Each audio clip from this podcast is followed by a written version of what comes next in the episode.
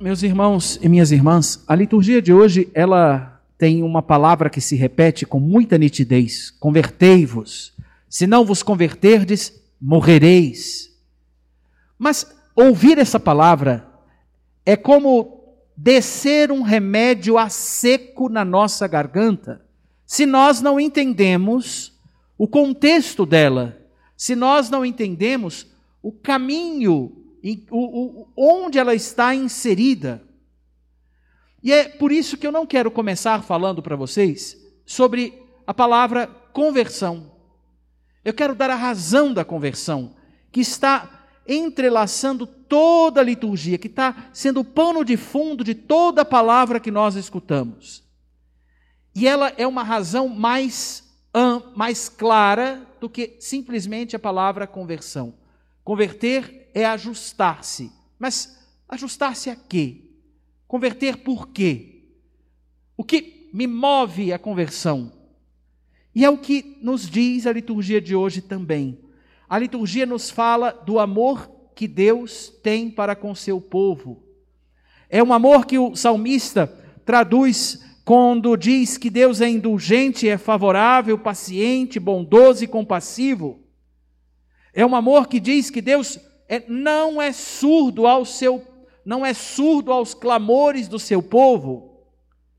É o amor que Paulo, também na segunda leitura, quando nos, nos fala, diz que nós, os pais, é, é, estiveram debaixo, foram guiados debaixo da nuvem, e todos passaram pelo mar. A nuvem, nós mencionamos domingo passado, desceu sobre os discípulos na montanha do Tabor, a nuvem é um sinal de Deus Pai presente no meio do povo, o amor, princípio sem, sem é, é, é, é, pom, princípio e ponto de, ponto de partida de tudo, fonte da bênção.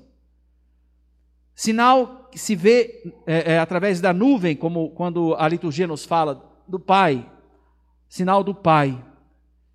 E é interessante que todos foram nutridos com o mesmo alimento, beberam da mesma bebida, todos foram cuidados, mas, mesmo cuidados, esqueceram-se dos cuidados que Deus teve para com ele. Deus teve, Deus cuidou. E esses cuidados em libertar, ser indulgente, ser favorável, ser bondoso, paciente, compassivo, nutrir, fornecer o que sustenta, é expressão e uma tradução de Deus que nos ama imensamente, porque é atento àquele que Ele ama, ou seja, eu e você. E o desafio a que a liturgia nos propõe é a nos abrirmos ao amor de Deus. O que Jesus nos chamou a ver, provar e encontrar foi o amor do céu por cada um nessa liturgia. É um amor que tem na memória que, nos, que Deus nos criou, nos ama, nos escolhe e, e faz isso mesmo quando eu peco. E quando eu peco, ele cancela toda a culpa, a fim de que eu, de fato, seja seu povo, que a gente na face da terra, a gente que na face da terra manifesta o amor o amor ao próprio Deus, o amor ao próximo, o amor a si mesmo, como fruto de sua união com Deus. A gente que experimentou o amor, que manifesta e dá fruto vivendo o amor, reescolhendo o amor. A morte de Jesus na cruz teve como objetivo unir-nos a Deus e entre nós. Ele espera, assim, da nossa parte, a que nós nos abramos ao amor de Deus como ele fez, ao amor do Pai como ele fez. O Verbo se abriu ao Pai quando a vontade do Pai era conduzir e salvar os que estavam dispersos, eu e todos nós, pecadores. Ele se abriu à vontade do Pai, ele que, por meio do qual tudo foi feito, tudo foi feito por meio da palavra. A palavra entra na história para refazer o que foi dispersado, reconstruir a história, reintegrar o que está separado e dividido, o homem a partir do seu interior. Caído por causa da falsidade do demônio que dizia que sem Deus é possível ser feliz. hoje ainda celebramos em nossa comunidade o nosso bom São José. Ele, sobre ele eu lembro o que disse o Papa Francisco, não? A vontade de Deus, a sua história e seu projeto passam através da angústia de José. Assim, ele nos ensina que ter fé em Deus inclui também acreditar que ele pode intervir, inclusive através dos nossos medos, das nossas fragilidades, da nossa fraqueza, e nos ensina que por meio da tempestade da vida não devemos ter medo de deixar a Deus o timão da nossa barca, confiar em Deus. Por vezes queremos controlar tudo, mas o olhar dele vê sempre mais longe. São José, neste desafio de acreditar no amor de Deus, foi vivendo as angústias que eram pareciam inexplicáveis. Ora, se Deus entra na história, ele devia ter caminho aberto diante dos homens, mas São José foi quem acompanhou todas as dificuldades do, da encarnação, desde o quererem apedrejar, da possibilidade de querer apedrejar Maria, até a perseguição que ele teve que enfrentar fugindo do Egito, deixando as coisas e experimentando junto do Cristo a pobreza que não era característica de um rei.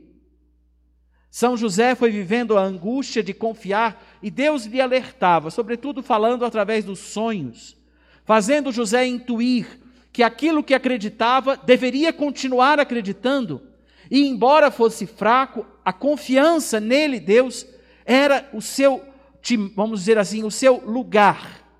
Porque Deus faz a obra, ele intervém. O convite do Papa, quando nos fala de São José, é nítido. Acreditar como São José. Acreditar no amor de Deus, abrir-se ao amor de Deus como São José. Eu sei que isso não é fácil, mas o próprio São José nos ensina a ir progredindo de coração, e aí é importante ter claro: todo pecador, me perdoe a expressão, eu começo por mim, todo pecador é meio malandro. Porque quando tem que melhorar, ele foge da dor que nem criança que foge de injeção. Vai doer. Mas ou se enfrenta ou não se trata.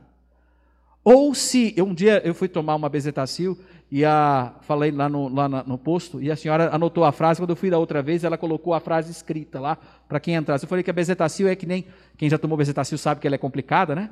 A bezetacil é que nem a verdade, ela entra rasgando, mas resolve. Não se foge do que é necessário para crescer.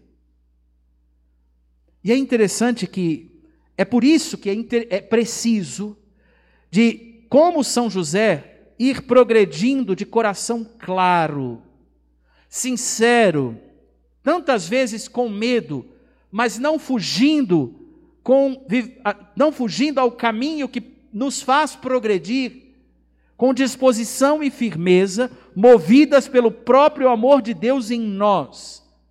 E aí é interessante, o que nos impulsiona a nos movermos? O amor de Deus em mim, o amor ao qual eu me abro.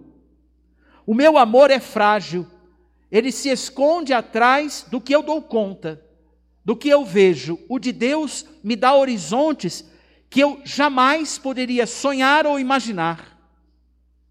O amor meu é limitado e fraco, o de Deus é infinito e sem possibilidade de cálculo do quanto é forte.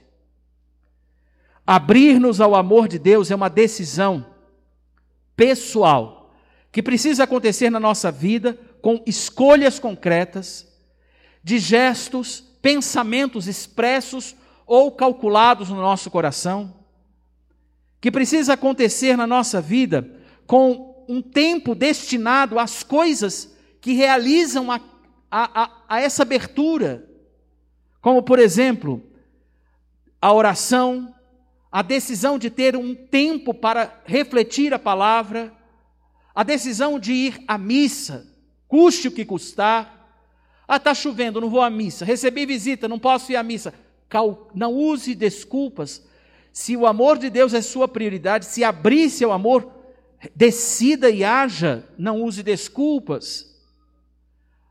Outro modo também de realizar essa escolha é com a atenção às pessoas. Tudo isso é expressão de quem no coração se abre ao amor de Deus e faz acontecer essa abertura na vida cotidiana. E aqui, então, eu retomo: é possível falar de conversão. Conversão é abrir-se ao amor de Deus e rever a vida pelo amor que vale mais na nossa vida.